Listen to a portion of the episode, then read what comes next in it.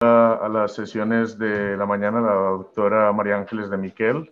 Eh, ella es experta en neuroradiología y, eh, y, neurovascular del Hospital de Belviche y nos va a hablar sobre los aneurismas eh, cerebrales. Tiene una experiencia en el, en el tema y bueno, pues nos place mucho tenerla en estas sesiones.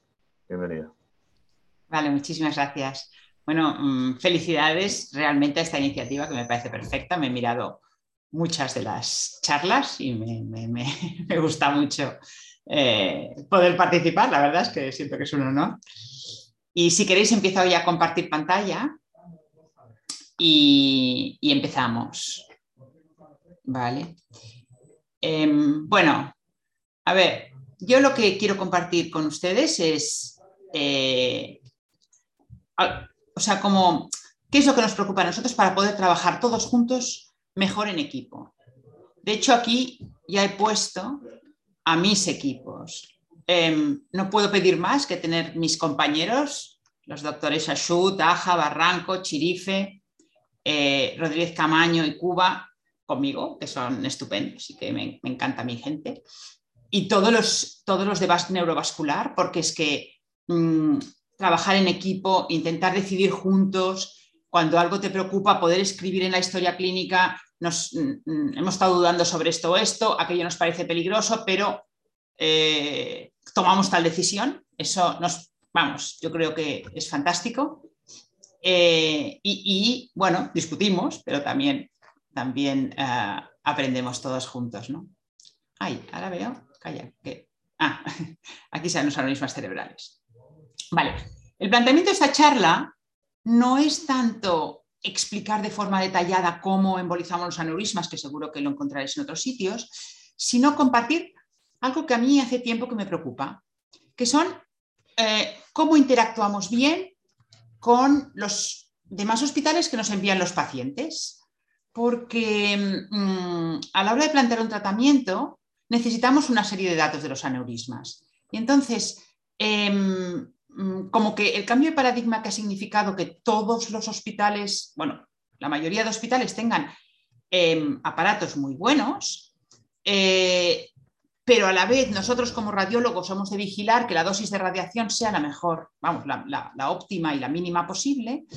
Em, a veces nos pasa que recibimos los casos urgentes con el escáner simple y el angiotac ya hecho, pero ese angiotac no nos da toda la información que nos tendría que dar un angiotac, porque a lo mejor nosotros aquí no podemos reconstruirlo eh, con los raw data que tenemos o con, las, o con las imágenes que tenemos, no podemos reconstruirlo en 3D y no nos da suficiente información. Y a veces nos obliga a repetir el escáner, eh, lo cual es una pena porque, porque no hace falta. ¿no? Entonces, em, es, para, es para Mm, un poco reflexionar juntos sobre estas situaciones que he preparado esta charla, un poco distinta de las que, de las que eh, solemos dar los intervencionistas sobre aneurismas. O sea que os voy a explicar primero cómo planteamos la actitud terapéutica. Claro, aquí tenemos una resonancia normal aquí tenemos una resonancia con este aneurisma. Si yo tengo, aquí bueno, a lo mejor pongo esto aquí un poquito más abajo. Si yo tengo este aneurisma, este saco, aquí ya no sé ni dónde está el cuello, ¿no? Le salen unas ramas y tendré que decidir qué hago con esto. En este caso, eh, que es un caso mm, mm, no muy antiguo, pero sí, porque las imágenes son bastante buenas, pero por lo menos debe tener 10 años, bueno, le pusimos estos coins, ¿no? Pero había una serie de cosas que teníamos que tener en cuenta, como por ejemplo la comunicante posterior, supongo que veis bien mi puntero, y porque si hubiéramos tenido que eh, tapar algo, por lo menos, o sea, tapar la lateral posterior que, tenía, eh, que tiene este lado, por lo menos sabíamos que había comunicación entre la comunicante posterior y la lateral posterior. Bueno, este es un ejemplo cualquiera, pero a nosotros nos llega un escáner urgente o un paciente con su escáner y con su aneurisma eh, que acaba de romperse, con su hemorragia subaracnoidea.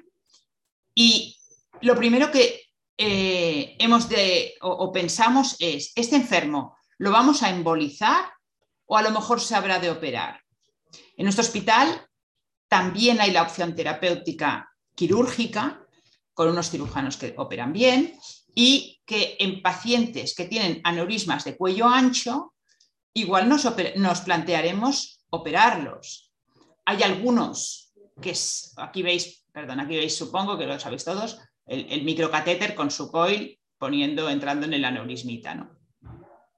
Em, hay algunos pacientes que seguro que van a endovascular, que sean aquellos pacientes que tienen aneurisma de la circulación posterior. Alguna vez se ha operado alguno en la basilar, pero, pero en principio son, son para nosotros, para, para endovascular. Eh, los pacientes que están en mal grado clínico porque el, cerebro tiene, este, tiene más edema cerebral, entonces es más difícil acceder a las cisternas y a los, y a los, eh, y a los aneurismas sin dañar el cerebro, cuando hay contraindicaciones anestésicas, que alguna vez hemos hecho algún paciente despierto, y en principio, así en general, pacientes de más de 60 años. No es que no, es que no se puedan hacer, pero ellos prefieren no hacerlos. Entonces, em, cuando hablamos de aneurismas, vale, los normales son los saculares. Decimos pequeños o pequeños medianos hasta 10 milímetros, grandes que serían de 10 a 25, que ya es una barbaridad, o sea, 20 ya son enormes, pero bueno, se llaman gigantes los de más de 25. También tenemos aneurismas que sean fusiformes, aneurismas disecantes, eh, los muy pequeños o aquellos que son tipo blister, que el, cuello es mm, muy ancho, que serían estos que podríamos decir que son como sesiles, ¿no? Eh, pueden haber traumáticos, micóticos, aneurismas en malformaciones, arteriovenosas y luego hablaremos un momento de los parcialmente tratados. Em, las técnicas que utilizamos de tratamiento, lo, a ver, yo, yo que soy muy mayor, ya veis que mi pelo es muy gris, Em, lo ideal son los coils de platino o los coils, porque es lo menos agresivo. Es lo que, si tú puedes poner un microcatéter dentro del aneurisma y rellenarlo de coils, esto mm, es un solo microcatéter, una técnica que está muy, muy, bueno, muy depurada, que la conocemos bien y que mm, el riesgo de tener complicaciones es poco, no necesita ningún otro tratamiento adyuvante, a excepción de que tenga un cuello ancho y que queramos poner un poco de parina los, primeras, los primer, primer día o los primeros dos días para que no se, nos, no se nos hagan trombos en el cuello. Esto es lo más sencillo, pero los aneurismas no tienen el detalle todos de ser fáciles. Bueno, fácil, fácil no hay nada, pero, pero vamos a decir, de, de, este planteamiento sencillo de aneurisma de cuello estrecho en el cual se entra muy bien y necesitamos más instrumentos, como pueden ser, bueno, pues los coils recubiertos se intentó a ver si coils que provocaban más comportamiento trombótico dentro del aneurisma eh, podían mejorar o que rellenaban mejor y se, como los hidrocoils se, se hinchan dentro del, dentro del aneurisma o ayudarnos con un balón para poder poner los coils si el cuello es ancho o con un stent, utilizar los stents de baja porosidad casi que han sido un cambio importantísimo en la manera de plantear aneurismas de cuello ancho. Estos, estos, eh, estos stents ya sabéis que necesitan, o bueno, todos los stents necesitan en general dos antiagregantes y eso obliga a retrasar un tratamiento muchas veces cuando el paciente es urgente, entonces buscamos a veces otras soluciones. Durante un tiempo se intentó rellenar con sustancia polimerizante el aneurisma, porque así, en teoría, si pusieras un volumen por debajo y lo rellenaras, parece que tendría que funcionar, pero luego se vio que a largo plazo no funcionaba. Luego hay dispositivos intrasaculares o dispositivos que lo que hacen es cubrir el cuello. Algunos puedes poner coils o otros no. Y también hay un tratamiento antiguo pero efectivo que es ocluir un vaso que está tan enfermo que a lo mejor eh, el polígono de Willis ya suple el resto del cerebro. Bueno, aquí es unas una imágenes de coils, que es lo más sencillo. Y aquí, no sé si veis el microcatéter, aquí, bueno, aquí también se ve el microcatéter, y poco a poco iríamos rellenando este aneurisma, que es un aneurisma, ya veis, un poco irregular, ¿eh? probablemente se ha roto por aquí, de cuello, de cuello estrecho, y que en principio sus posibilidades de mantenerse ocluido a largo plazo son muy altas. Pero todos sabemos que si nosotros rellenamos este aneurisma, por muy bien relleno que esté, siempre tenemos este flujo hemodinámicamente que va chocando contra el cuello del aneurisma. Entonces los coils generalmente se compactan un poco y, es muy frecuente encontrarte un poquito de cuello um, en los controles siguientes por compactación de los aneurismas. Eso no es un problema, pero también hay que vigilar que la forma como choque no nos reabra el aneurisma por un lado o por el otro y eh, eventualmente se pueda volver a romper con, los años o con el tiempo. Entonces, ¿qué es lo que nosotros valoramos de un aneurisma? Vale, valoramos el tamaño del saco. Eh, si vemos un pseudosaco o más, consideramos que lo más probable es que se haya roto por aquí, con lo cual a veces cuando embolizamos, eh, si posible, intentamos evitar poner mucha presión sobre este pseudosaco, incluso a veces intentamos no entrar, pero si no, cuando entramos intentamos eh, ir notando a ver si estamos haciendo más presión para que no se nos rompa por el mismo sitio que se ha roto. Después, claro, eh, hay algunos que tienen, que tienen em, generalmente muchas veces se producen las bifurcaciones y que tienen las ramas de la bifurcación en el cuello o incluso incorporadas dentro del aneurisma. Otros son fusiformes, otros son esto que hemos dicho sesiles, de cuello muy ancho. Vale, ¿cómo es el saco nos importa? ¿Cómo es el cuello nos importa? En el sentido que un cuello estrecho es el ideal, ¿no? Menos de un tercio ya es fantástico. Hasta dos tercios, eh, más o menos, podemos pensar que si tapamos bien el aneurisma, seguramente con coils tenemos bastantes posibilidades de que se nos mantenga pero más de dos tercios o más de cuatro milímetros, ese aneurisma casi seguro que se nos va a reabrir. Con lo cual, con lo cual eh, es muy importante. Pero el mismo cuello tiene diferente, o el mismo, eh, dependiendo del vaso, pues puede ser diferente, eh, perdón, el mismo, dependiendo del vaso, el mismo aneurisma que está aquí, el mismo aneurisma tiene un cuello distinto, perdón, esto estaba aquí, porque yo si quiero rellenar este aneurisma en este vasito, mis coils es muy probable que eh, sobresalgan hacia el vaso y me puedan producir embolias. En cambio, en este vaso no tendré ese problema. Seguramente lo puedo cerrar bien. A ese caso seguramente le pondré eh, heparina unas horas, pero eh, no, no, me preocupará que no, que no se me cierre la arteria. Además del vaso portador, otra de las cosas que nos preocupan son eh, los aspectos hemodinámicos. porque Si el flujo eh, va en una dirección u otra, puede reabrirnos el aneurisma aunque lo hayamos cerrado bastante bien, que puede ser en este aspecto o también en este tipo de aneurismas. Y otro de los temas es las perforantes, que no intentar entender las perforantes, revisar que siempre estén eh, permeables, porque si no nos podemos encontrar con un infarto importante. Va, pequeño, pero, pero, pero grave. O sea, eh, aquí os he puesto un ejemplo de un saco muy abigarrado, ¿no? Pero esto, o sea, que tiene como dos partes. Bueno, eso nos importa mucho porque en realidad el cuello es este. Hay veces que incluso la zona donde ha sangrado es incluso más baja. Entonces, este aneurisma a lo mejor que si solamente vemos el aneurisma grande o la parte grande del aneurisma, a lo mejor diríamos que lo podemos tratar si consideramos que esto es el cuello, pero no, es que esto no es el cuello, es que el cuello está aquí.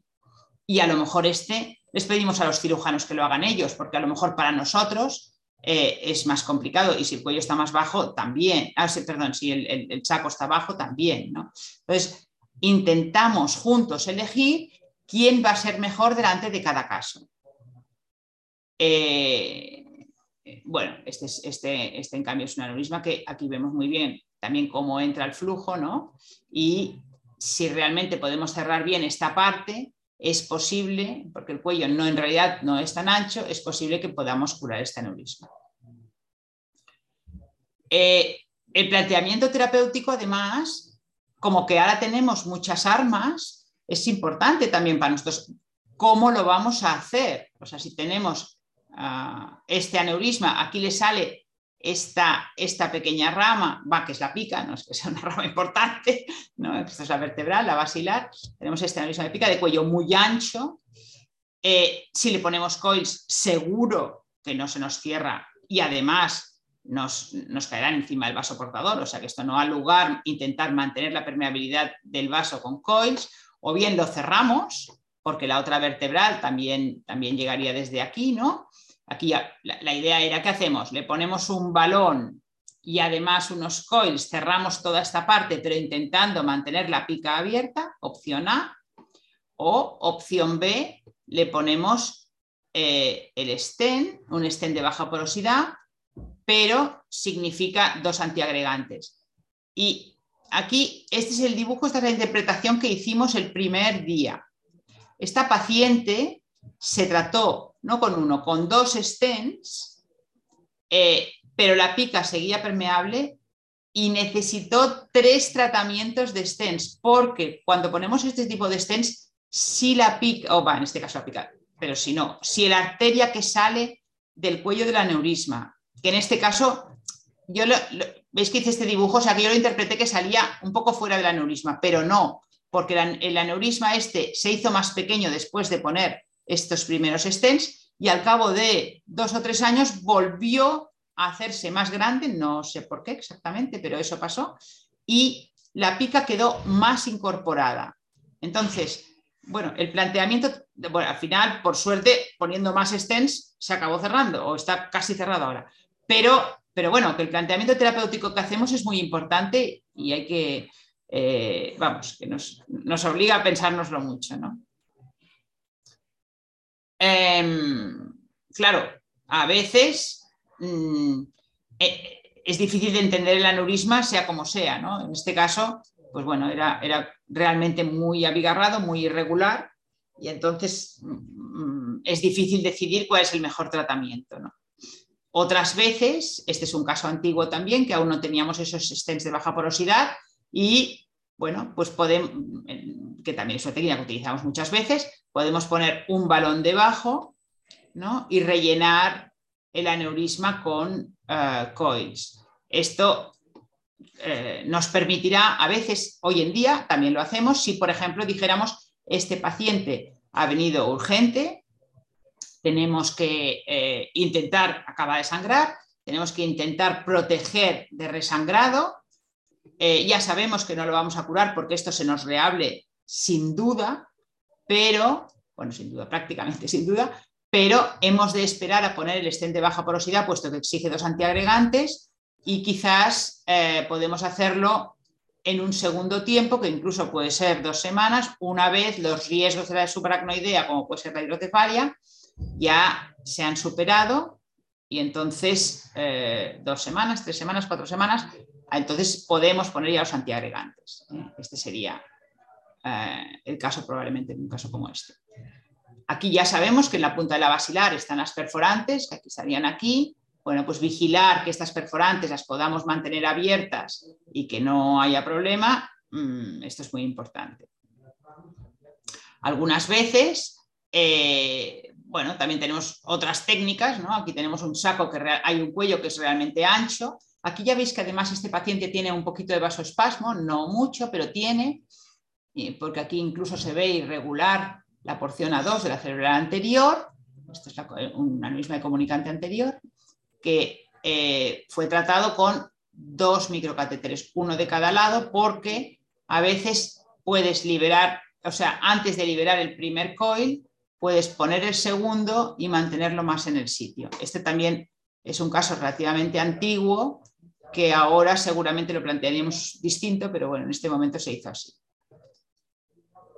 Ah, eh, bueno, saber que este aneurisma silviano tiene esta morfología, nos es muy importante. Seguramente esta morfología nos llevaría en nuestro hospital a pedirles a los cirujanos que se ocupen ellos.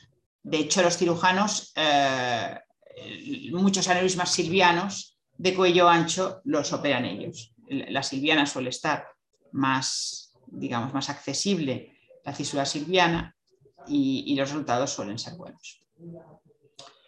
Em, en esta punta de la basilar, aquí tenemos este aneurisma que ya vemos que mm, el flujo, desde luego, eh, es bastante excéntrico, que habrá que proteger esta cerebral posterior y que, bueno, las posibilidades de que se nos reabra y que esta zona, si lo hiciéramos con coils y que esta zona se, se repermeabilice son muy altas.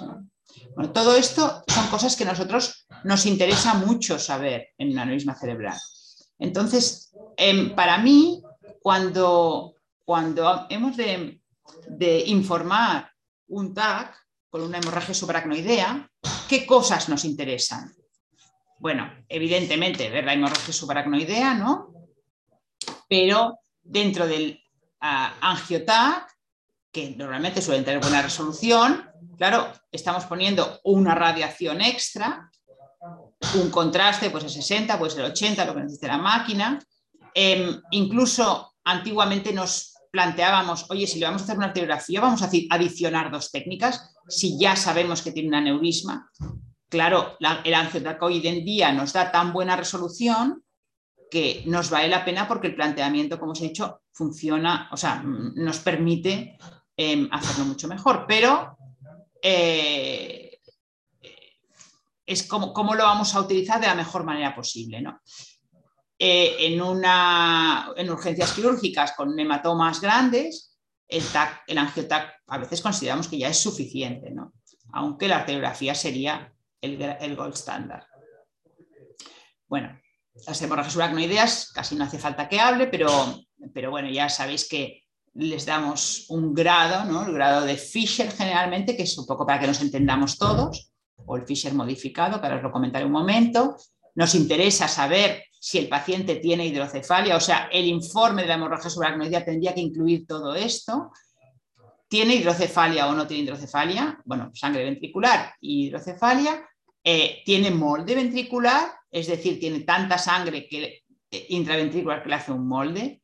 ¿Dónde está localizada la sangre? Porque a lo mejor si yo tengo esta sangre aquí en, comunicante, en región de comunicante anterior y un aneurisma de pica, pues a lo mejor pensaré a ver qué está pasando, porque a lo mejor eh, el aneurisma es incidental y, aquí no estoy viendo algo que, tiene que pasar. Eh, y si hay eh, lesiones isquémicas. Aquí, bueno, yo hago una cuña publicitaria sobre eso que me interesa mucho a mí, que es la embriología. Yo os he puesto, en vez de, en vez de em, cortes normales, cortes de embriones, porque al hacer el corte, o sea, al, fijar el embrión, el espacio subaracnoideo se queda mucho más ancho. Entonces aquí tenéis el hemisferio cerebral, el espacio subaracnoideo, ¿no? Estaría el lóbulo temporal, aquí estaría la protuberancia, un poquito de plexos coroideos al lado de los empezando a desarrollarse hemisferios cerebelosos. Y aquí tendríamos la carótida, ¿no? O aquí tendríamos las silvianas, estos también serían los hemisferios cerebrales, Aquí hay el espacio subaracnoideo, aquí estaría la hipófisis y aquí la basilar.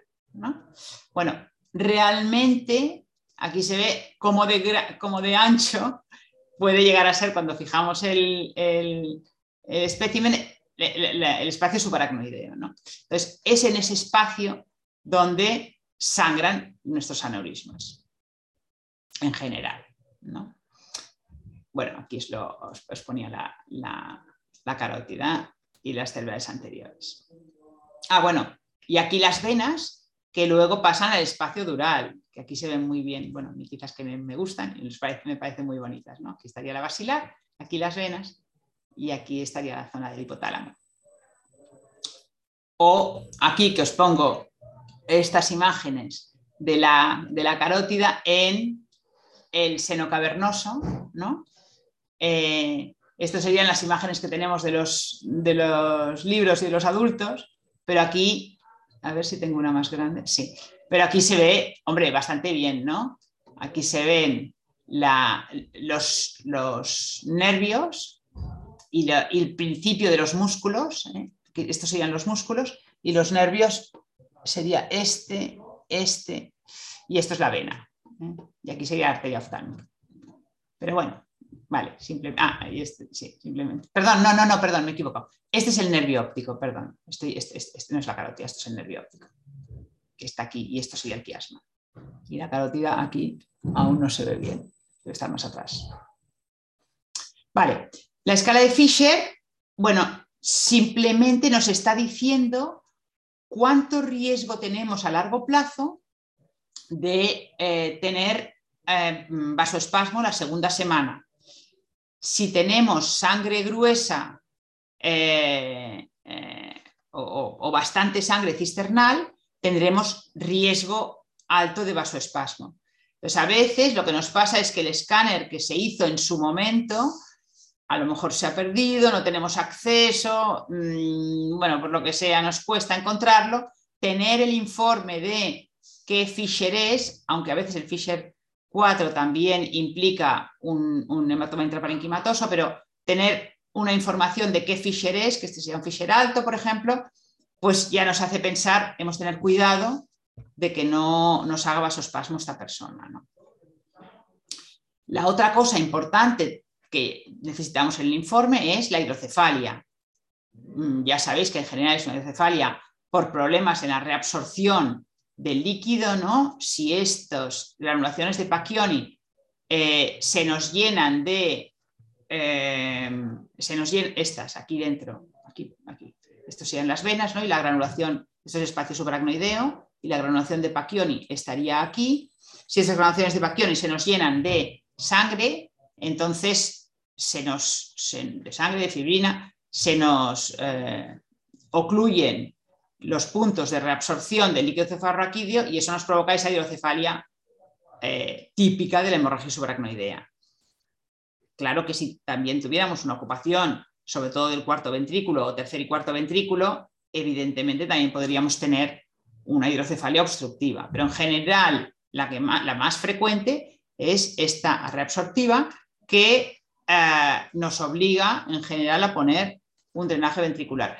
Entonces, si nosotros no podemos ver el TAC inicial, pero alguien ya ha puesto que empieza a tener hidrocefalia, pues, eh, y es un señor de 80 años, em, o que ya o que tiene unos ventrículos, generalmente las astas temporales se dilatan bastante, eh, o son quizá las primeras en dilatarse, pues a lo mejor solo con un segundo escáner ya podremos decidir si esta persona necesitará o no una, un drenaje. Claro, clínicamente también, pero bueno, a veces dudas y tener el máximo de información del primer escáner es importante.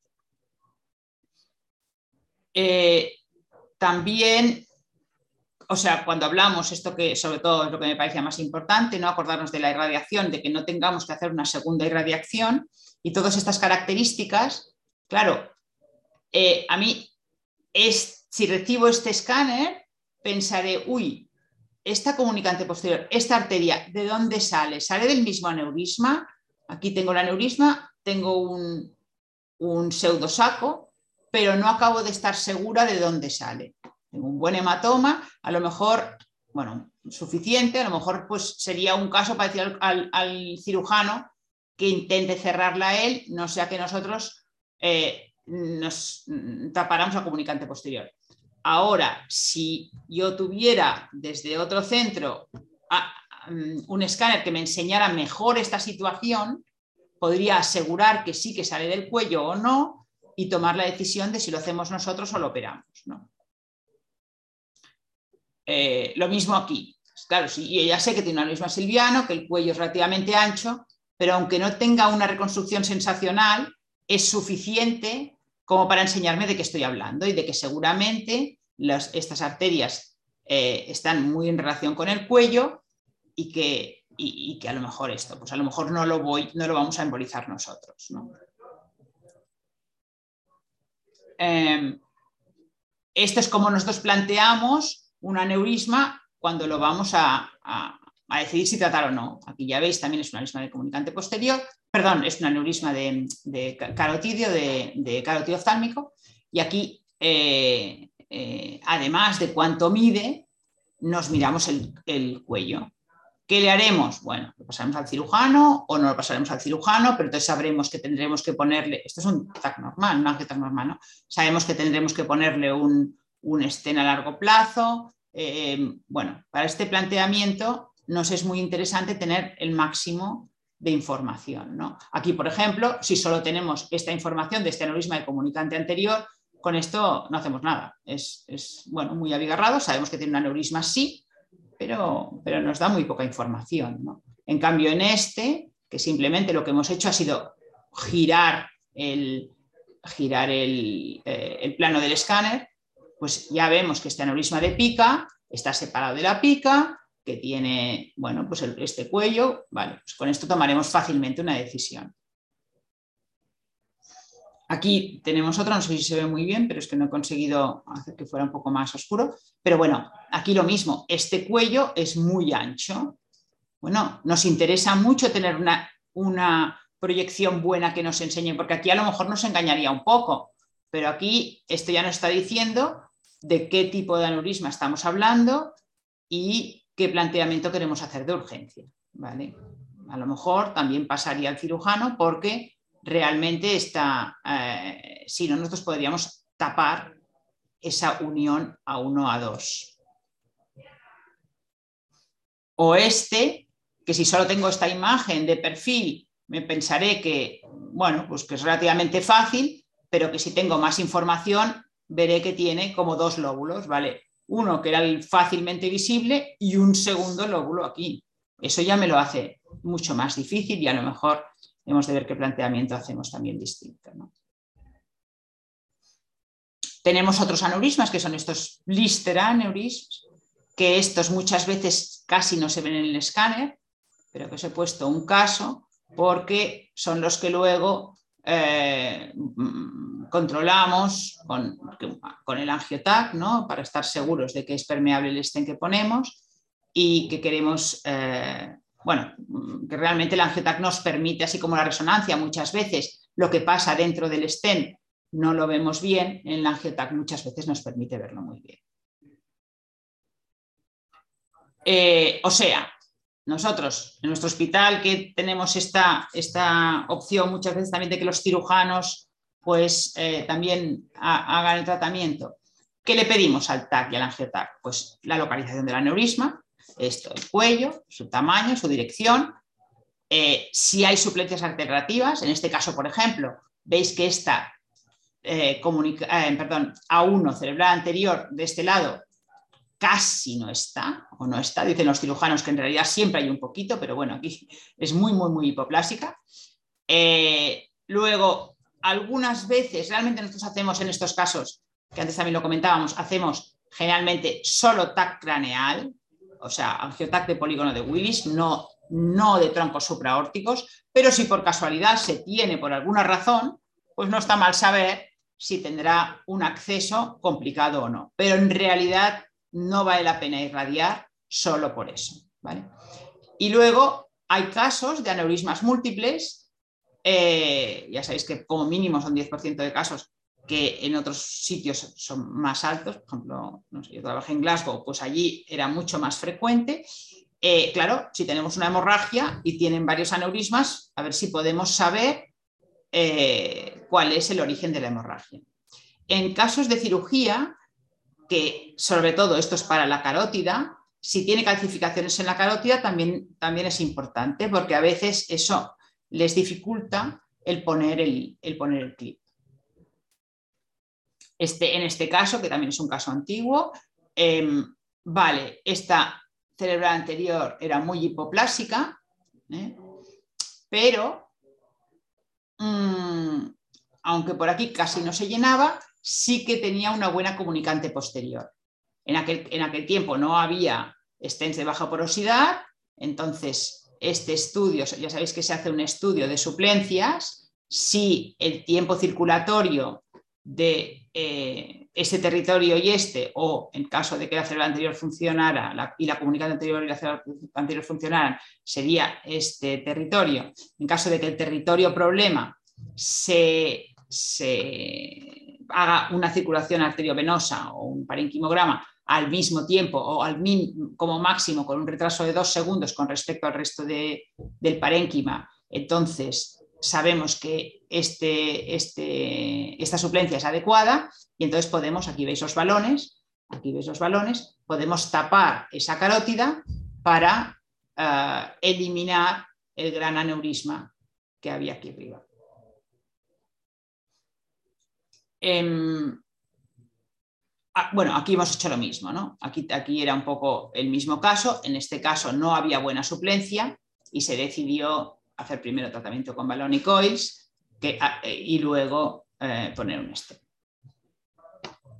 Este también es un caso de un angiotac, un angiotac normal, mm, que aquí sí que nos enseña que tiene un aneurisma comunicante anterior, pero que si tenemos esta reconstrucción, hombre, es un regalo, porque ya aquí ya vamos a, muy dirigidos a lo, que, a lo que vamos a enfrentarnos.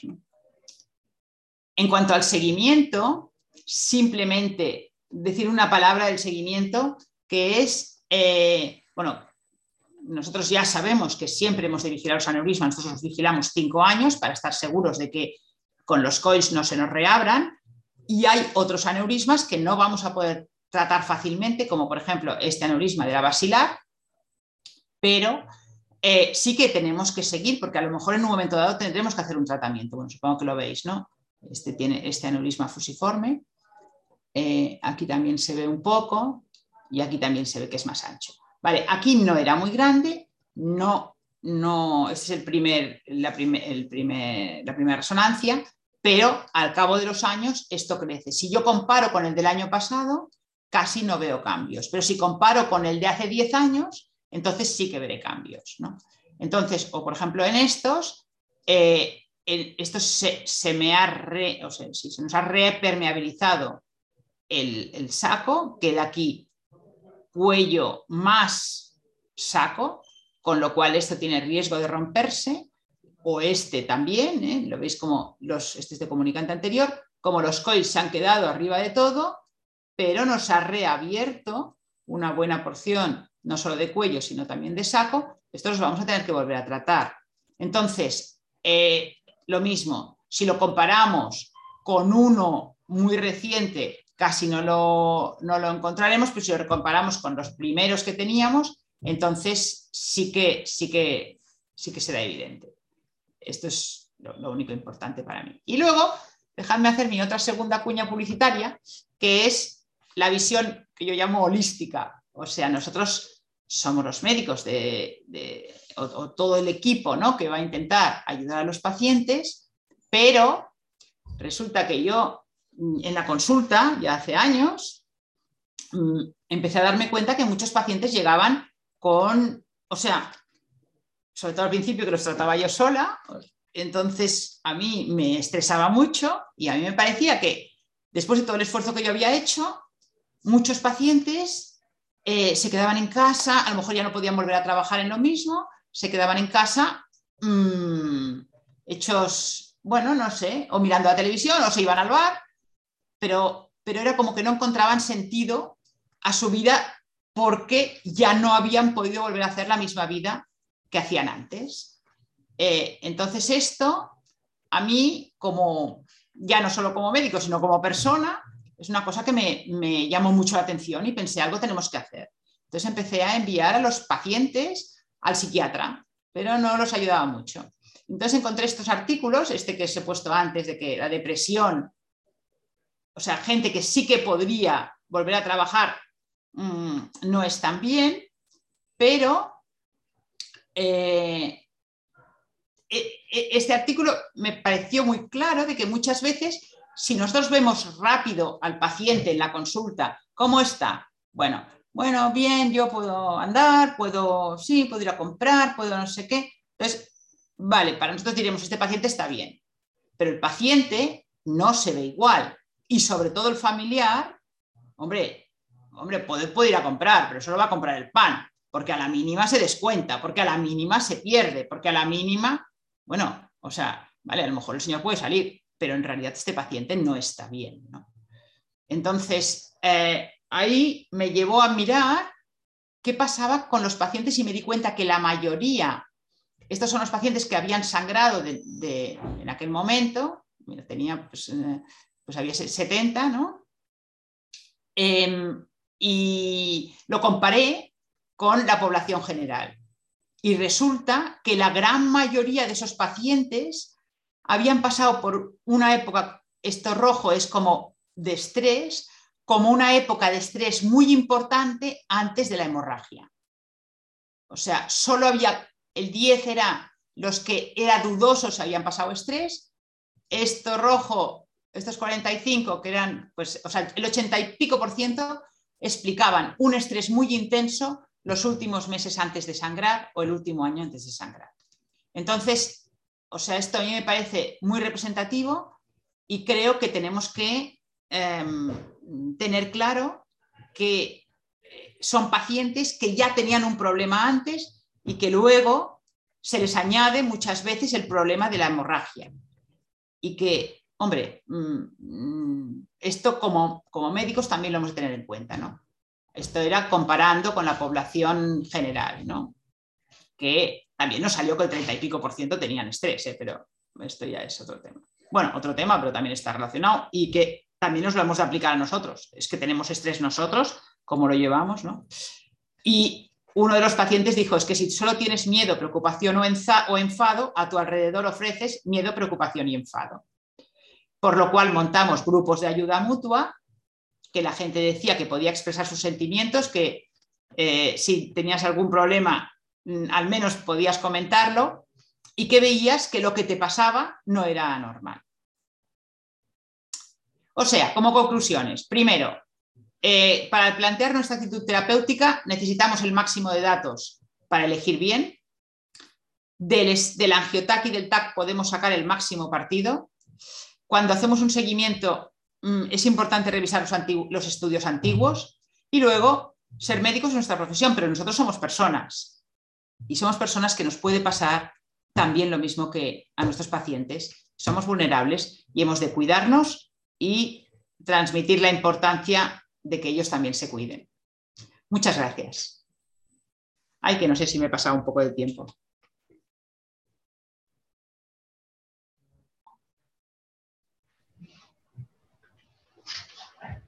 Ahora, está, bien, doctora, de, tiempo. Eh, sí, ahora, eh, sí, quería agradecerle por la presentación porque ha sido en realidad eh, muy ilustrativa y ha abarcado pues todos los temas y como lo menciona pues es un enfoque holístico del manejo de los aneurismas cerebrales. Eh, tenemos algunas preguntas, eh, parcialmente ellas eh, yo creo totalmente están respondidas dentro, del, dentro de lo que nos ha mencionado, pero bueno, igualmente se las, se las repito. Hay una del doctor Albert Maroto que nos dice, ¿cree que ¿crees fundamental realizar un informe estructurado del angiotac que hacemos del estudio de una hemorragia subaracnoidea? Gracias.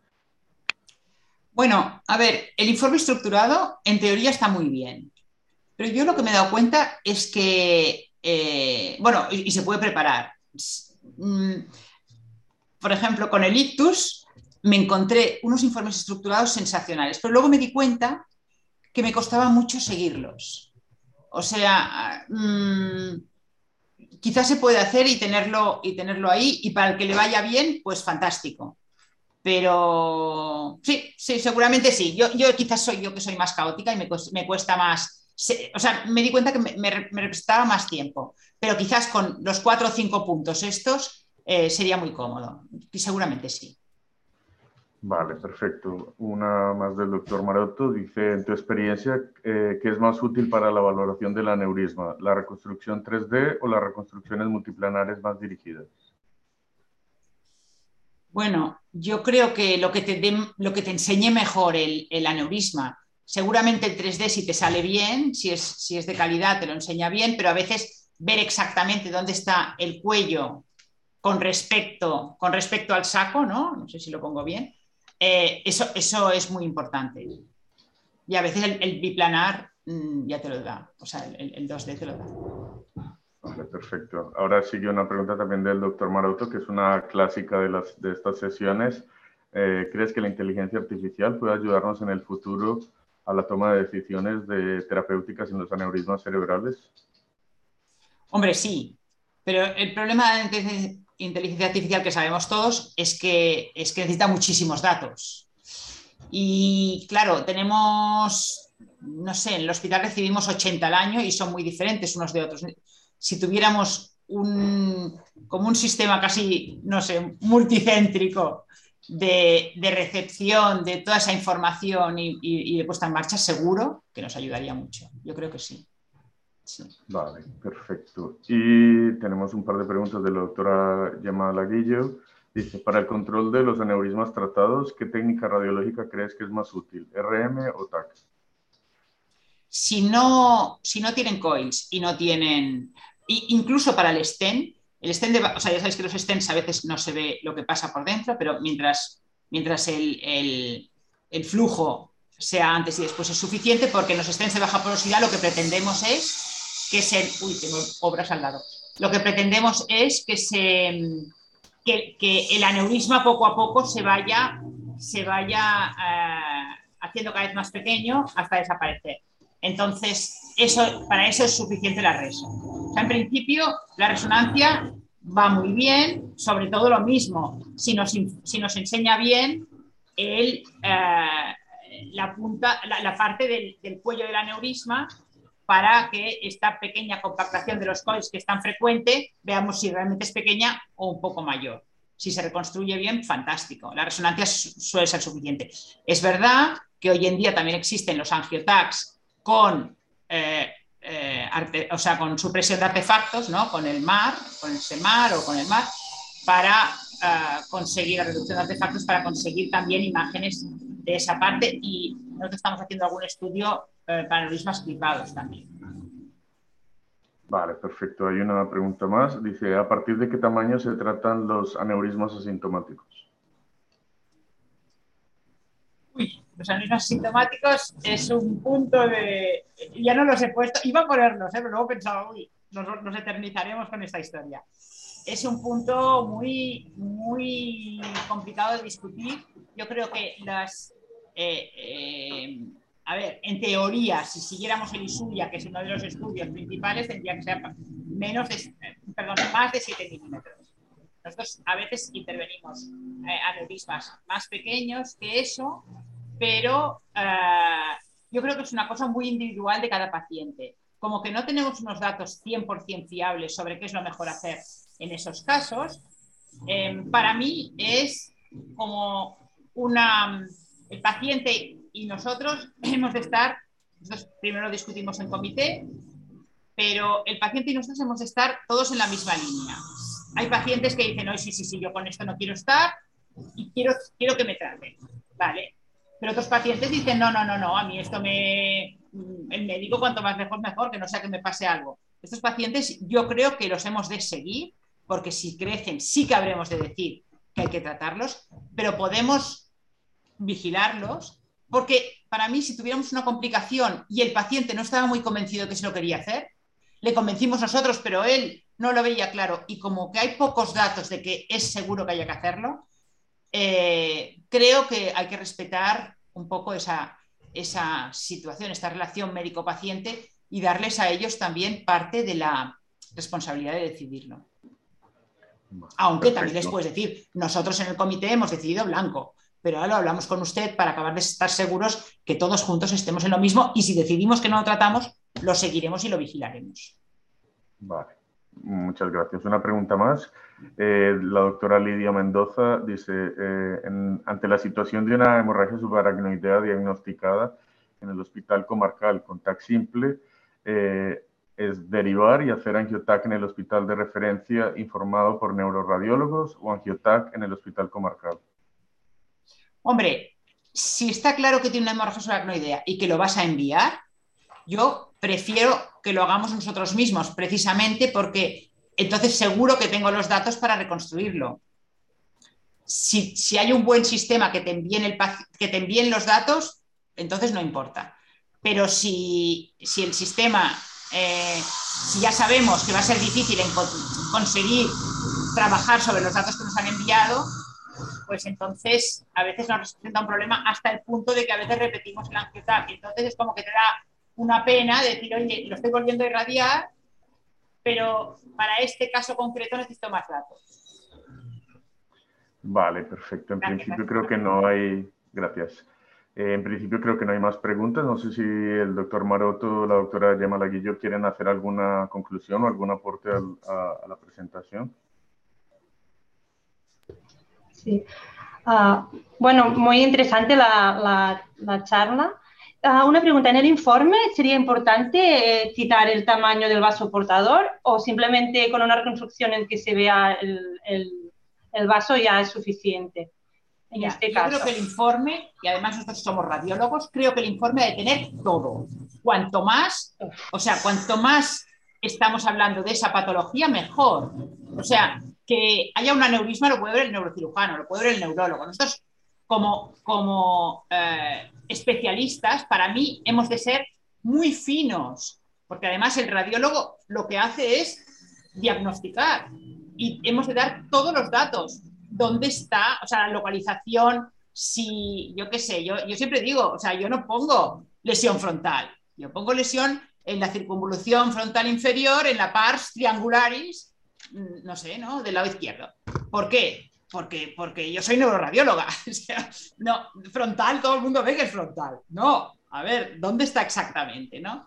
Mm, y con esto lo mismo, pues sí, sí, sí, si se pone además eh, el, tamaño del vasoportador, fantástico, fantástico. bueno, pero también es verdad que a veces no tienes tiempo, estás en urgencias, hay mucho lío, yo ya lo entiendo, ¿eh? Pero, pero bueno, cuanto, cuanto más información, mejor.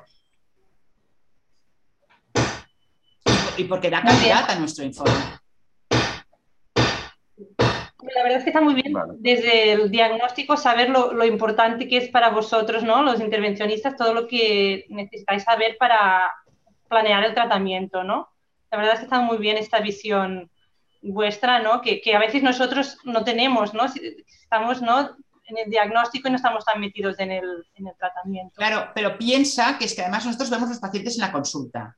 Si el paciente me trae, las primeras imágenes que tengo son sensacionales, bien hechas y tal, yo no tengo que hacer nada más, solo abro esas pequeñas imágenes y no tengo que coger todo, reconstruir todo en la consulta, que es horrible porque, porque el ordenador aquel no da para nada, además mirarme lo último, volverlo a reconstruir, bueno, es horrible. Entonces, claro, yo cuando alguien me hace un informe bueno, pienso, gracias a Dios. Es que, es que qué mono. Cuando el informe es básico, pienso, ¡ah! ¡Qué rabia! ¿No? O a veces, si el informe está muy bien, es que ya ni lo abres. No, el doctor tal ha dicho que esto está igual. Yo ya me fío. A mí, a mí yo ya con eso tengo bastante. Entonces, bueno, claro, sí, es que, es que te hace... Bueno, yo, yo además cuando yo era joven, que, mm, bueno, me fui a, un hospital de Harvard una temporada, allí en aquel tiempo no se, daban, las radiografías no, llegaban a la planta. El informe del radiólogo lo tenía que poner todo. Y si tú querías saber algo, tenías que bajar, sabéis que eran placas en, en, radiografías, pues tenías que bajar abajo para ver esa placa. No, no, no, no le venía al clínico. O sea que el informe del radiólogo tenía que ser la pera. Y yo intento hacer informes que sean lo mejor posible, porque porque tienen que decir lo que, lo que, lo que se tiene que saber en cada caso, ¿no? Bueno, no sé, esto es como yo lo veo. Sí, sí, no, no. Muy bien, muchas gracias. Intentaremos mejorar el informe en este, en este ámbito. Muy bien. Vale, pues doy paso al doctor Maroto si quiere finalizar la sesión. Pues muchas gracias, María Ángeles. Es tu, tu excelente aportación. Yo creo que muy didáctica en el sentido de que nos has nos has marcado muy bien exactamente qué es lo que necesitáis, es decir, qué es lo que las imágenes y luego el informe detallado a partir de estas imágenes eh, necesitas para, para, poder valorar qué tipo de tratamiento. Yo me quedo con algunos datos fáciles de recordar a partir de tamaños. 10-25, el tamaño importa. ¿eh? La relación, la, relación, la relación cuello-saco, ¿eh? idealmente un tercio, no pasar nunca de dos tercios, es decir, si podemos demostrar esta relación, pues que esto va a ser importante. No olvidarnos de todo lo que está alrededor del aneurisma, no solo el aneurisma, es importante el vasoportador, las perforantes, ¿eh? intentar demostrar mm, si es posible la dirección de flujo, que nunca va a ser difícil, pero bueno. ¿eh? y tampoco olvidarnos que, que el aneurisma eh, lo que ha motivado es una subaracnoidea y que hay que detallar muy bien esta super, subaracnoidea. ¿Eh? utilizar la escala de Fisher, que creo que todos conocemos, la localización, y otros datos asociados, es decir, si hay hidrocefalia, si, si existen incluso datos eh, como infartos asociados. Y creo que también nos, nos, nos provoca bastante tu planteamiento de decir, bueno, pero además hay que tener una visión holística. A este paciente lo vamos a seguir y a este paciente hay que tratarle en todos los aspectos, como, no solo como paciente, sino como persona. Yo creo que esto es recordarnos que no solo somos radiólogos, también somos médicos y pienso que es, es una buena manera de concluir tu, tu aportación. No sé si quieres añadir nada más o te parece un buen resumen. Bueno, me encanta tu resumen, la verdad. Y no, no, más que nada, deciros que yo monté estos grupos de, hay de grupos de ayuda mutua para, para, los pacientes porque tuve la oportunidad, porque mi madre iba a un grupo de cáncer hace más de 20 años y no he podido dejar de ir. O sea, lo que he aprendido desde el punto de vista personal, de escuchar cómo se sienten los pacientes y de ver, incluso escribí un libro, y de ver cómo, han, cómo evolucionan, de sentirse fatal a poder reconstruir su vida, es algo que humanamente es tan, mm, no sé, tan rico que realmente yo se lo recomendaría a todo el mundo. Muchas gracias, María La parte humana es importante. De nada, encantada. Perfecto, María Gracias por invitarme. Pues nada, antes de despedirnos del todo, solo recordar a la audiencia que esta tarde eh, tenemos, eh, en el horario de tarde, tenemos la, la, sesión sobre la utilidad de la RM en la evaluación del sustrato rimogénico ventrículo izquierdo a cargo del doctor Alejandro Zuluaga y que mañana por la mañana tenemos una sesión sobre actualización de la patología articular de la cadera del doctor Luis Cerezal. Pues nada más y que tengan todos un fantástico y magnífico día a pesar de la lluvia, claro. Muy bien. Adiós. Adiós.